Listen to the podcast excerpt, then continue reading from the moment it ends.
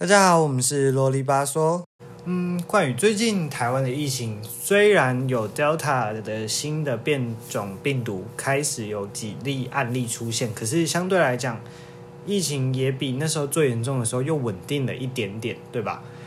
而且最近就是我们这个年纪或是再小一点的年轻人，大部分都在准备接种疫苗。然后像我自己，我已经打完了。呃，冠宇，你打了吗？还没，我下礼拜准备要去接受疫苗挑战了。最近都看大家的现实动态，都发那张小黄卡，大家都在讨论说自己到底会有多严重的副作用。然后像我自己是没什么副作用，可是讲到疫情，其实疫情改变的很多生活习惯，像是我自己现在不管去任何店家或是要搭交通工具，我第一件事就是把手机拿起来先扫 QR code，对吧？这应该已经变成每个人都习惯做的这件事。可是从三级降回二级以后，大家就是都跑出去，毕竟都闷太久，大家呃也不能说是跑出去玩，应该比较像是说回归原本比较正常的生活方式。可是像是现在很多店家，感觉就没有那么严谨的在看每一个，就是进来，像以前进去他就会说，请先出示一下你扫的 QR code，或是出示那个简讯。可是现在呢，就是大部分都。你有扫就好，然后他也不会特别检查。嗯，没错，我们扫那个简讯，你到任何地方都要先扫一个 QR code 十连字的登记，登记完以后还要回传给一九二二，一九二二那边会有记录，以后并不会同步在台湾社交距离这个 app 里面。像那时候推广台湾社交距离的时候，是为了要让你知道你曾经有没有跟确诊者处在同一个地方。但是简讯的十连字跟确诊者资料这个部分并没有做结合，可能你自身确诊，你就不会特别有心思去在台湾社交距离的地部分登记，所以等于说我们我觉得我们台湾社交距离那个 app 会有点变相的是说每个人都很安全，因为确诊者不会去登记，所以你也不会知道你到底有没有足迹是重叠的，感觉两者必须要做一个结合。所以像我其实后来我很快我下载大概。一个月我就把它删掉，因为你每次打开来看，他就说没有接触风险，就是永远都是这个样子，所以那个对我来说就是一个额外的 app，所以就直接把它删掉。而且像是其实如果这个它的追踪效果真的这么好的话，就是不会每次新闻都在说在报道各个案例的足迹的时候都要调查这么久，或是甚至有隐匿。它的足迹这件事情，如果它可以很完整的透露出来，就是它完整的足迹的话，那相对来说在控制疫情上一定会比较容易。我觉得台湾社交距离 App 这个部分可以参考一下中国大陆的政策。中国大陆那边的政策是在微信以及支付宝上面都会做一个结合，他们有出现一个叫做健康码的 App。这个健康码的 App 它会让你。在任何地方都需要出示你的健康码，然后做结合。不管你是可能出了你家的社区，或是你搭乘捷运、搭火车，你都必须要出示那个健康码，你才能够进去。然后他你进去以后，他也会把你的足迹做一个保留。保留以后呢，假设今天你在同一个时段，可能是下午两点二十分，跟一名确诊者在下午两点十八分到同一个地方，那系统就会自动侦测出来。说你可能会有一些安全上的疑虑，那这样你的健康码它会有个分数，它会有个渐进式的分数。可能你原本是可能你原本是非常健康的一百分，但因为你有跟确诊者的足迹做一个小小的重叠，那你可能分数就会降成八十。八十以后呢，健康码就会产生一点颜色的变化，会从绿色降到一点点黄色。那等于说，你看那个颜色，你就会知道你跟病毒的距离到底有多近。那如果他们的健康码已经从绿色变成红色的话，你到红色的部分，你就是连家门都踏不出去了，你会没办法离开那个社区，因为你到每一个地方，不管是百货公司、捷运、地铁，你都会显示你的健康码是红色，它就不会让你通行。嗯，那这部分我觉得台湾人在对于隐私权的方面是比较注重的。那中国因为政策可以做一个强制的推行。公共利益上的议题来讲，我会比较偏向是中中国方面的政策，因为这样可以不仅这样不仅会非常有效率，而且是确确实实的登记了各个确诊者足迹，也会最大程度的保护你自身的安全。而且，就像刚刚冠宇前面讲的，红、黄、绿三个颜色，它基本上就是可以区分。假如你是红色，你基本上就是不能出门，达到完全限制跟完全隔离的状态。然后前面也有提到，它是有跟支付宝做连接，所以它不像我们的 QR code，它只有登记足迹这个功能而已。它其实像是你的人脸识别、无接触支付，或是电子政务或电子商务之类的，这个跟。互联网还有大数据相关的资料，它都可以在健康码这个 App 上完成。像是哈尔滨，它当初就是第一个推出，它可以直接戴口罩就可以坐巴士或是坐捷运之类的，因为它是可以直接戴着口罩，然后进行人脸辨识，然后确定你这个人以后，就可以达到通关的功能。人脸辨识这个功能大大降低了传染的风险，因为你可以避免拿掉口罩这件事。不管是你在支付啊，或是像是大陆大部分都是使用支付宝，它也不需要再把口罩拿下来进行支付，它只要直接辨识就 OK。所以基本上它是极度有效率的，在把所有的生活都可以用这个 APP 来完成。其实，在中国能够如此强硬的推行这种健康码的政策，一部分也是因为他们的行动支付非常的普及，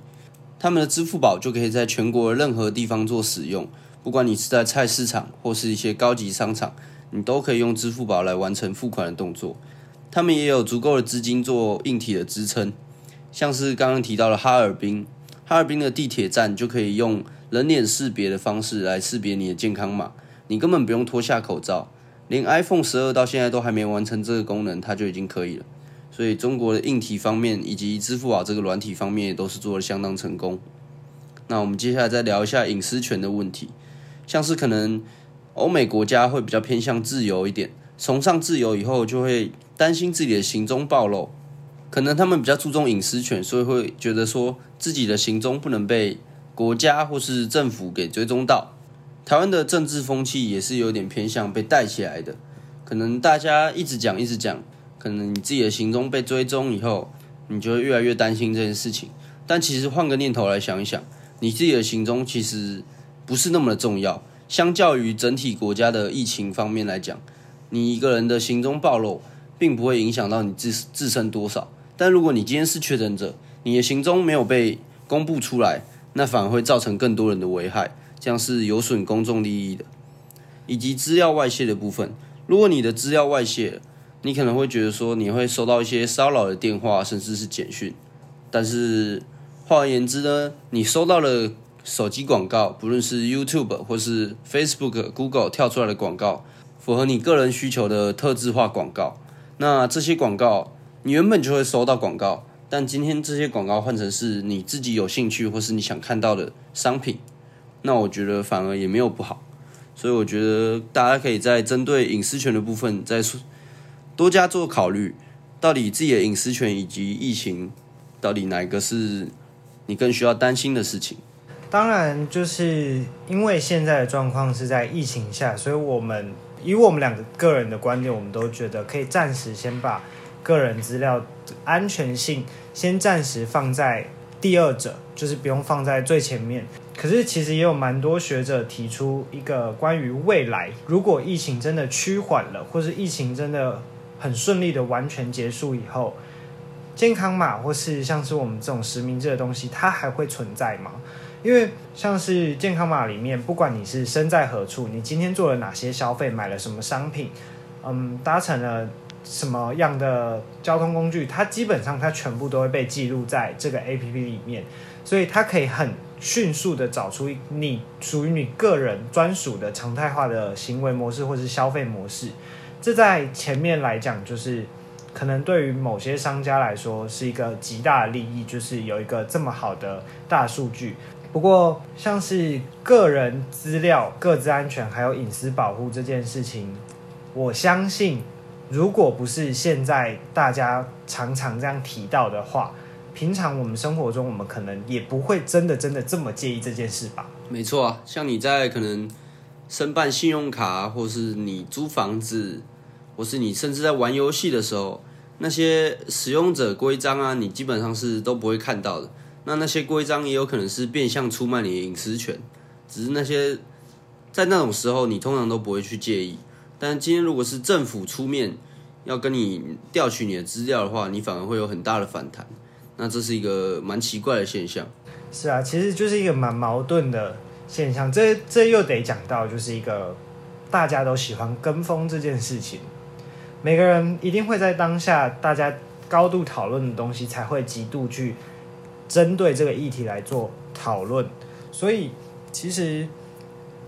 我自己觉得，我们自己的心态要做一个调整。不，不管是任何人，就连我们我们自己也都需要调整，不要做到跟风这件事。你要很理性的去判断这件事情对于现在来说，现在的你到底有没有帮助，有没有好处，而不是。大家说什么，网络说什么，你被风向球一带，你就跟着那些东西走。所以，其实疫情不单单只有在健康上让我们需要去思考这些问题，其实连这种你生活很普遍的一些模式，或是你得到资讯的这些模式来说，自己都需要做一个更理性，跟要更强化自己的思维模式，来找出可以跟。